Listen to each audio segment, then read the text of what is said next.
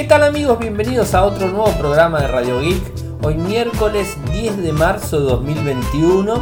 Mi nombre es Ariel, resido en Argentina. Me siguen desde Twitter, en nick es arroba arielmcor, en Instagram es arroba arielmcor, en Telegram nuestro canal Radio Geek Podcast, nuestro sitio web infocertec.com.ar. Como todos los días realizamos un resumen de las noticias que han acontecido en materia de tecnología a lo largo de todo el día. Eh, a lo largo de todo el mundo. Bueno, veamos. Noticias, digamos, títulos del día. Disney Plus llega a 100 millones de usuarios o suscriptores. Instagram Lite llega a más de 170 países. El iPhone 12 mini no se vende tan bien como esperaba Apple. Samsung podría fabricar el procesador más potente de Qualcomm. Lanzamiento del Poco X3 Pro anunciado para el 30 de marzo. Nokia y Sony también se bajan del Mobile World Congress. Nuevo Asus ROG Phone 5 lanzado. Nuevo Xiaomi Mi 10S lanzado. La última actualización de Windows 10 está causando pantallazos azules. Y por último, Samsung anuncia o actualiza, mejor dicho, eh, su navegador web móvil con cuatro nuevas funciones. O sea que tenemos varias cosas para comentar. Disney Plus, como todos conocemos, este es un servicio de streaming eh, que tuvo demora en, varias partes del mundo. De hecho, en Latinoamérica se lanzó el año pasado, después que se había lanzado en el 2019 en Estados Unidos y que bueno, en Europa también estuvo retrasado y bueno, hubo una historia en cuanto al lanzamiento que no, no se entiende muy bien el motivo por qué lo hizo. Eh, porque la verdad que los usuarios están digamos, este, ávidos de poder sumarse a la plataforma. De hecho, en Argentina hicieron varias promociones, o sea, Flow, por ejemplo, de, personal, hizo una promoción importante con tres meses gratuitos de Disney Plus, a la cual me suscribí, obviamente, y ya estoy pagando el primer mes. Eh, bueno, y, realmente fueron muchas las promociones que tuvieron. Ahora no existe más promoción, o sea, ahora el que se quiere suscribir tiene que pagar directamente. Pero la realidad es que alcanzaron a los 100 millones de suscriptores en todo el mundo, o sea, un número bastante grande. Tenían hasta el mes pasado 95 millones de suscriptores, ahora se suman a 100. Eh, en diciembre 87 millones, o sea, fue avanzando y viene avanzando de forma constante. Durante una reunión de accionistas, el CEO de Disney, Bob Chapek, eh, también reiteró que la compañía lanzará Marvel Black Widow en mayo en los cines, la película se retrasó varios varias veces de su eh, lanzamiento oficial en mayo del 2020 debido a la pandemia del COVID, lo que llevó a algunos eh, a especular que Disney lo lanzaría directamente en Disney Plus, como se hizo con Mulan, como Raya y el último dragón. O sea, vieron que por la pandemia, los sistemas de streaming han hecho lanzamientos oficiales. Amazon Prime, Disney Plus, Netflix hicieron lanzamientos puntuales en la plataforma, tratando de acaparar más, más este, suscriptores, obviamente, y les ha funcionado perfectamente. Perfectamente. Disney tuvo con Mulan, o sea, un movimiento muy grande que lo iban a lanzar, si mal no recuerdo, en mayo del año pasado lo terminó lanzando en Disney Plus como, como eh, película eh, y bueno que, generó mucho mucho revuelo en, todos lados que había que pagar y después este dejó de ser pago y lo podías ver que nosotros lo vimos cuando dejó de ser pago obviamente porque tenías que pagar para poder verlo bueno toda una historia. O sea buscaron en el 2020 eh, algún tipo de alternativa para hacer los lanzamientos online. Bueno han buscado y bueno lo han logrado de una manera más que correcta que bueno, 100 millones de suscriptores, un número bastante grande. Y hoy los medios eh, tecnológicos de todo el mundo hablaban de Instagram Lite. Bueno, Instagram Lite está disponible en 170 países. Antes que me pregunten, en Argentina no está.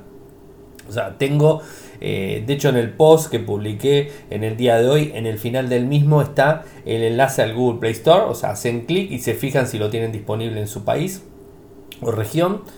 Recordemos que la versión Lite es una versión reducida eh, que los 30 megas que ocupa Instagram normal está ocupando en este caso un 3, 3 eh, megas, o sea, muy poco porcentaje de, de capacidad en almacenamiento y en el dispositivo para brindar eh, una forma simple de acceder en lugares que no tienen buena conectividad, lugares de conectividad nula o conectividad digamos este esporádica o que no tienen planes de datos y que quieren ingresar al mundo de Instagram y no lo pueden hacer por una cuestión digamos de digamos de, de servicios en definitiva. ¿no? Y además también pensando en los dispositivos que son económicos, los dispositivos de bajas prestaciones como Android Go, por ejemplo, dispositivos eh, que pueden instalarse esta aplicación y poder hacer uso de forma común y corriente con la aplicación Instagram y, poder utilizarla. Bueno, esto es algo que eh, se ha festejado bastante. Eh, algo más del 63% de la población mundial está en línea en comparación con casi 90 de América del Norte y muchas de las regiones que están conectadas no poseen los dispositivos móviles más actualizados, redes de internet robustas o planes de datos accesibles necesarios para la entrega rápida de videos e imágenes ricos en datos que se encuentran en Instagram. Por ejemplo, solo alrededor de los 50, del 50% de los hogares de la India tienen acceso a Internet. No importa dónde se encuentre, la gente quiere entretenerse e inspirarse en aquellos que ama. Así lo dice Lowry, una de las desarrolladoras que está eh, en Tel Aviv. Es difícil hacer esto eh, en Instagram con un teléfono a nivel de entrada que tiene limitaciones de almacenamiento. Bueno, esto sería un poco la historia.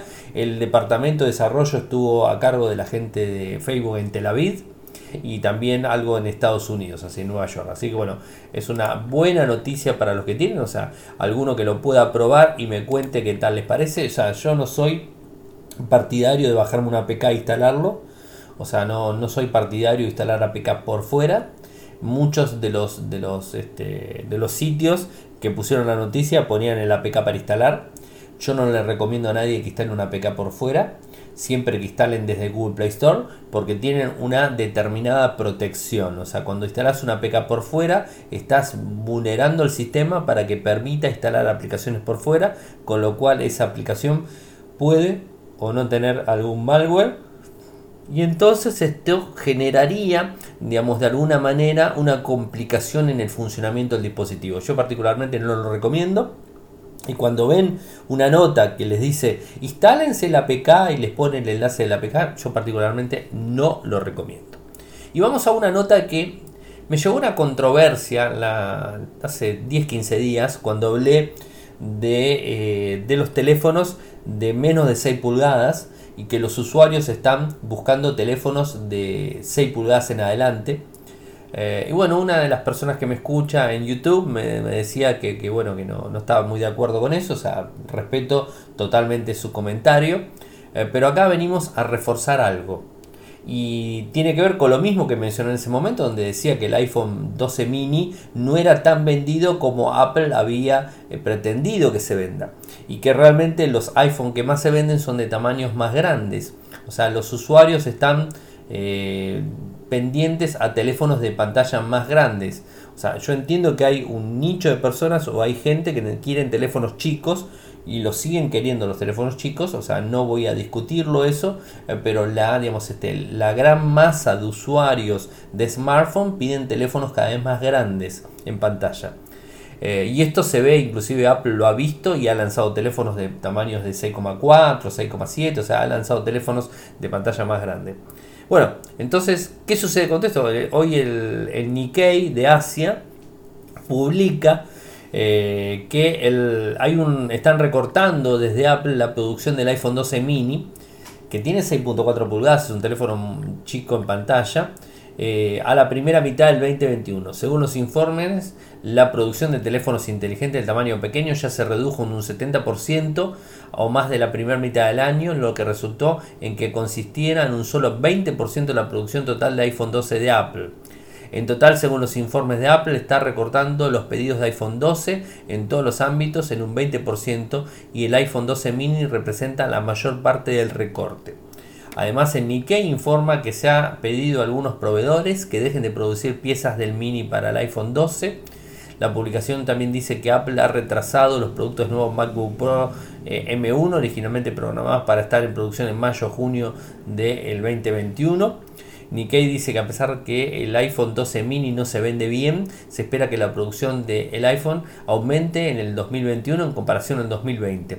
Y la compañía producirá un total de 75 millones de teléfonos inteligentes en la primera mitad de año. Esta noticia también respalda un informe de Reuters de principios de febrero, que este es el informe que yo comentaba, que indicó que las ventas de mini eh, iPhone 12 consisten en un solo 5% de las ventas totales del iPhone 12. O sea que realmente los usuarios prefieren teléfonos de pantalla grande, o sea, no, no hay vuelta. O sea, inclusive Apple, que es un termómetro eh, para todo lo que tenga que ver con dispositivos, Apple sabe que es, un, es, un, es una empresa a seguir y bueno, está reduciendo su producción de teléfonos pantalla de menos 6 pulgadas y está implementando la producción de tamaños de pantalla más grande. Así que bueno, veremos qué pasa si este año en marzo se anuncia un iPhone, eh, un iPhone este, SE 2021 o no y esperemos que tenga tamaño un tamaño de pantalla más grande, eh, porque bueno, eso sería un poco la historia. Particularmente prefiero teléfonos, o sea, esto va digamos, de forma personal, prefiero teléfonos de pantalla grande, de 6,5 en adelante. 6 pulgadas me queda chico, ya es como que me acostumbré a 6,5 pulgadas en adelante. De hecho, tengo ahora, estoy usando un Moto G9 Plus con 6,8 pulgadas y estoy muy feliz y contento por tener una pantalla tan grande en donde puedo ver más cosas. Inclusive les cuento, o sea, en los mensajes de WhatsApp, por decir algo digamos, que, que utilizo bastante por temas laborales, tengo más contactos puestos en la pantalla mientras que con el otro tenía menos contactos. Es una pavada lo que estoy diciendo realmente, pero no solamente eso se ve, sino los vídeos de YouTube los veo con más calidad, o sea, los veo con más tamaño, o sea, se ve mejor, eh, un video de Netflix se ve mejor, eh, un texto que tengo que leer en el, en el teléfono de, de, Gmail lo veo con mejor claridad, este, bueno, y eso creo que lo genera una pantalla más grande. Vayamos a otra noticia de Samsung, que podría fabricar el procesador más potente de Qualcomm. Es bastante ilógico esto, ¿no? O sea, porque Samsung y Qualcomm son compañías que compiten en la sección de microprocesadores y de forma fuerte compiten. Pero claro, Qualcomm no tiene fábrica propia. Les estaba enviando a TSMC, compañía taiwanesa, les estaba enviando los microprocesadores para que se los fabriquen. Obviamente, Qualcomm, digamos, este, arma la arquitectura, diseña la arquitectura, hace toda la ingeniería de la, arquitectura y se lo envía a un prestador que tiene la, digamos, la tecnología suficiente para fabricar. Entonces se estaba enviando a una, marca que era independiente, que es TSMC, que no tiene marca propia, sino que le, le, produce a MediaTek, le produce a Qualcomm, le produce a Apple, le produce a varios prestadores, inclusive a Huawei le producía. Entonces, este, bueno, eh, con TSMC parece que no tiene, no, tiene un buen feedback y de vuelta y está enviándole los últimos microprocesadores a Samsung. Porque Samsung tiene un, adelanto tecnológico muy grande en la tecnología de los SOC. Entonces este eh, realmente hace que Samsung sea el primer fabricante del mundo con mayor tecnología eh, para disponer. El último procesador, el Snapdragon 888, se está utilizando desde un proceso de fabricación EUV de 5 nanómetros de Samsung y parece que Qualcomm seguirá siendo cliente de Samsung durante un año más, según la gente de Sam Mobile. Si bien algunos rumores de, generación afirmado que Qualcomm podría volver a TSMC para su procesador insignia en eh, la próxima generación, el Confiable filtrador Roland Quan dice lo contrario. Según él, Qualcomm ya está probando el sucesor del Snapdragon 888, nombre clave Waipio, y que será fabricado por Samsung. Sin embargo, todavía no está claro si el chipset de la próxima generación continuará usando el proceso LP de 5 nanómetros o pasará a uno mejor. Así que bueno, pero Samsung fabrica con 4 nanómetros también, así que bueno, puede fabricarle perfectamente.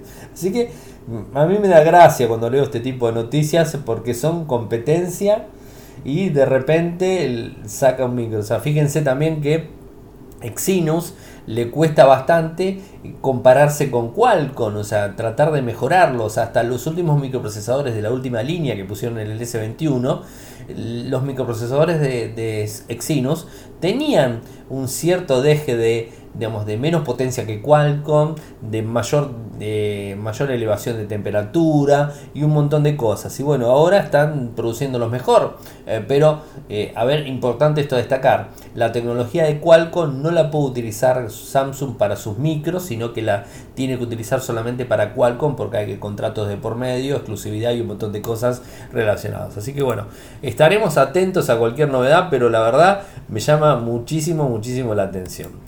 Lanzamiento del Poco X3 Pro está anunciado para el 30 de marzo, un dispositivo que tiene digamos, este, un peso específico muy fuerte en el mercado de los smartphones y que tiene digamos, este, una combinación costo-beneficio elevada. O sea, tenemos un procesador de gama, de gama alta eh, con algunas, este, algunos features finales de gama digamos, media, como por ejemplo carcasa de plástico y algún que otro funcionalidad. Pero la realidad es que los costos de los, eh, de los Pocophone son muy buenos eh, para una tecnología de gama alta, eh, con algunas prestaciones, como les dije, que son finales y son estéticas también por alguna manera, y que son más, este, más básicas en relación a lo que puede ser un gama premium.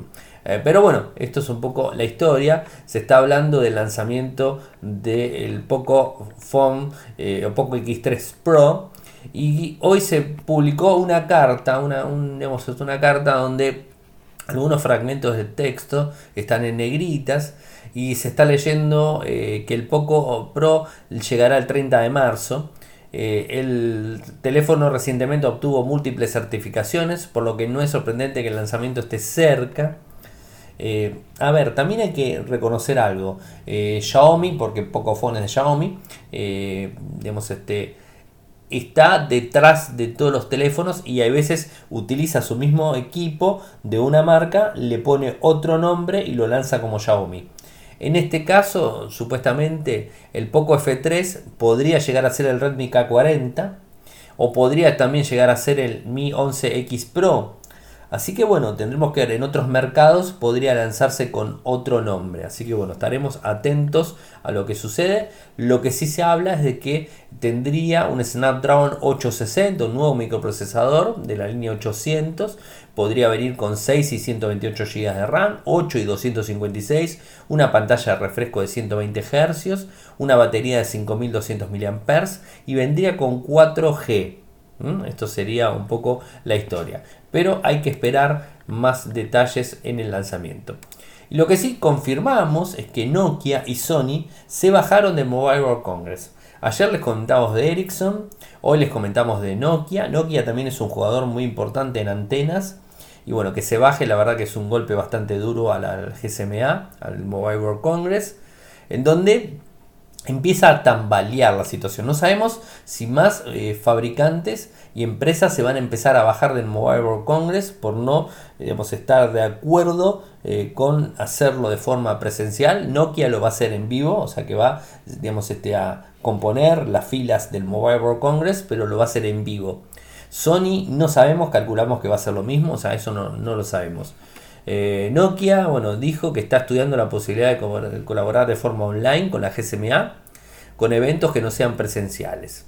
Así que bueno, esto sería un poco la noticia de Sony, no mucha información, pero se ha bajado directamente del Mobile World Congress. Así que esperemos que no se sigan bajando empresas, ah, porque si no va a estar bastante complicado. Y hoy se lanzó el nuevo Asus ROG Phone 5. Recordemos que el, el equipo que realmente digamos, correspondía era el ROG Phone 4, pero como en China tienen una eh, digamos, este, no me sale, eh, una superstición con el número 4, lanzaron el número 5 directo. Así que bueno, eso es un tema aparte, ¿no? Tenemos tres dispositivos. El modelo común, el Pro y el Ultimate. Como saben, el común es el más básico, el Pro es el mediano y el Ultimate es el más potente. ¿En qué varían los dispositivos? Varían en la memoria. Después el microprocesor sigue siendo para los tres el mismo. Es un Snapdragon 888, GPU Adreno 660, o sea, no cambió eso. En la pantalla los tres tienen lo mismo, tecnología AMOLED de Samsung, pantalla de Samsung, diagonal de 6,78 pulgadas, una relación de aspecto de 20 novenos. Eh, una resolución de 2448 x 1080 píxeles, tasa de refresco en 144 Hz, muestro táctil de 200, eh, Gorilla Glass Victus, o sea, la última protección de Gorilla Glass. El Asus ROG Phone, el Asus ROG Phone 5 viene con 8 GB, 128, 12 GB, 256, 16 GB, 256 el Asus eh, ROG Phone 5 Pro solamente de 16 con 512 y el ROG Phone 5, 5 el Ultimate viene con 18 y 512 o sea esta es la principal diferencia. En cuanto a los sensores de la cámara no hay diferencia en dispositivos son la misma para los tres.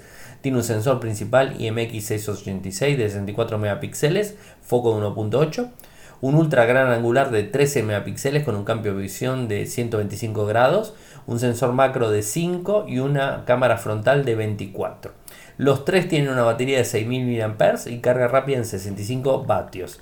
5G obviamente porque tiene 888, 4G obviamente porque se desprende, Wi-Fi 6, esto también es importante, Bluetooth 5.2 con soporte a Qualcomm Adaptive, o sea, la nueva el nuevo conexión de, Bluetooth, NFC, GPS, GLONASS, Galileo, Beidou y bueno, todas las, las opciones. Medidas 172,8, 77,2 y 10,29. Peso, pesadito, 238 gramos. O sea, es un peso bastante elevado para esto, pero es un game, es un teléfono gaming. O sea que estamos hablando de un teléfono más este, potente. Accesorios.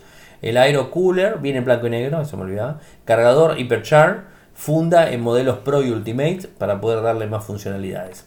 Y a ver, tiene, bueno, Wi-Fi 6, eso se los dije. Funciones de juego. Tiene un sistema de refrigeración Game Cool 5 eh, que es una nueva estructura. Eh, esos componentes que generan más calor, obviamente, digamos, este, en el centro eh, con dos de la batería, para mantener puntos calientes alejados de los dedos de la hora de jugar con el móvil. Además, el calor se transfiere así de forma uniforme a todos los bordes del chasis. También tiene el Aero Active Cooler 5, se ha renovado. tiene un sistema de toma y expulsa de aire en el centro del dispositivo, ayudando a que la temperatura caiga hasta 15 grados en la superficie y 10 grados en el CPU. Esto evitará cualquier tipo de sobrecalentamiento. ¿Qué más? Los botones de juegos ultrasónicos son elementos esenciales en el Asus ROG Phone 5, así como la AirTrigger 5. Se ha mejorado con dos nuevos sensores para un total de 9. Esto ayuda a tener una mayor precisión y usabilidad. 14 puntos táctiles tiene. Eh, una pantalla espectacular, obviamente, de 6,78 pulgadas, una pantalla como a mí me gusta, grande, bien, bien grandota, casi 8, 6 pulgadas con 8, 6,78. 144 digamos, este, Hz de refresco, un brillo un 23% más que la generación anterior, una latencia mejor que va en un muestreo de 300 Hz, eh, precisión de color, tiene un panel certificado con HDR Plus, Además, el calibrado de fábrica en diferentes gamas de colores en un solo proceso que, proporciona un delta E promedio de posición 1 mayor a 1 y una amplia cobertura de gama DCI P3 del 111%, mientras que se mantiene una alta precisión de color en las frecuencias de actualización y niveles de brillo más bajos. Comodidad.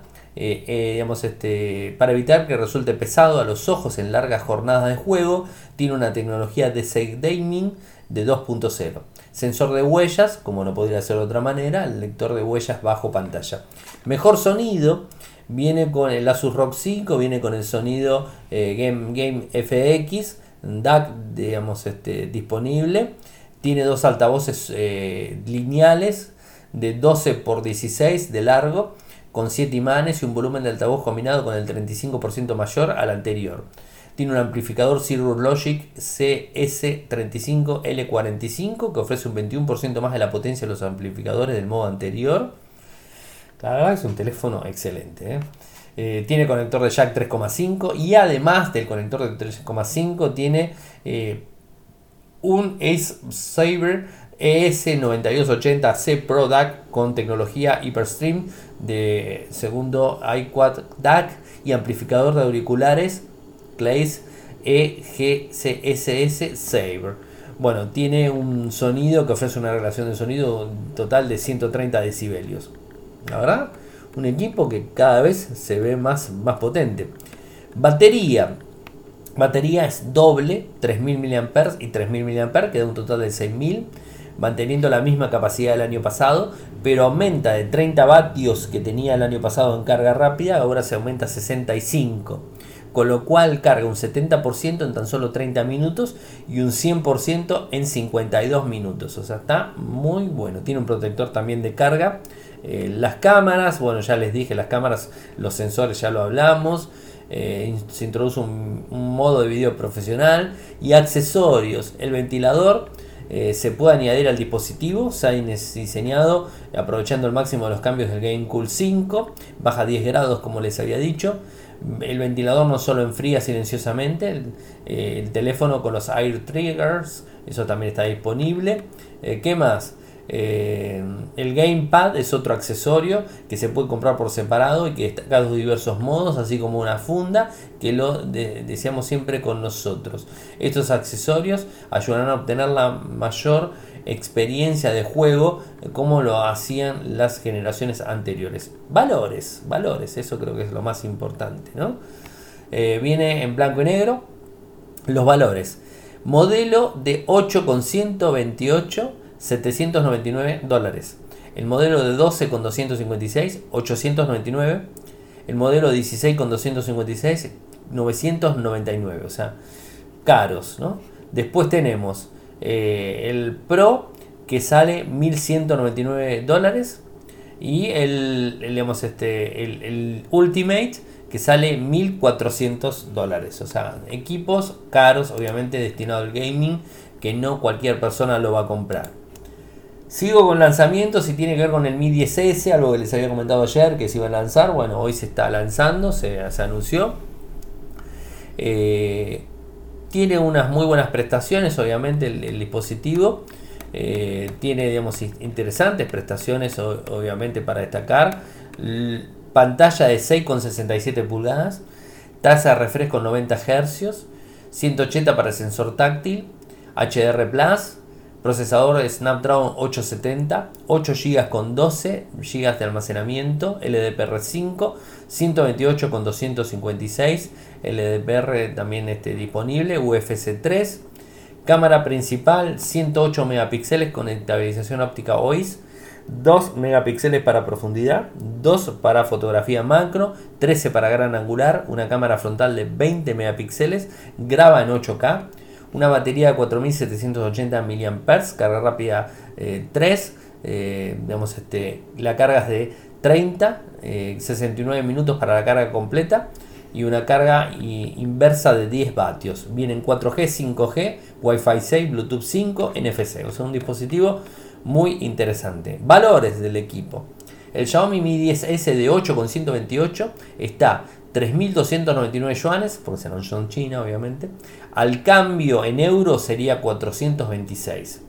El Xiaomi Mi 10S de 8,256 saldría 3.499 yuanes. Al cambio en euros 452. El Mi 10S de 12,256, 3.799 yuanes, algo así como 491 euros al cambio.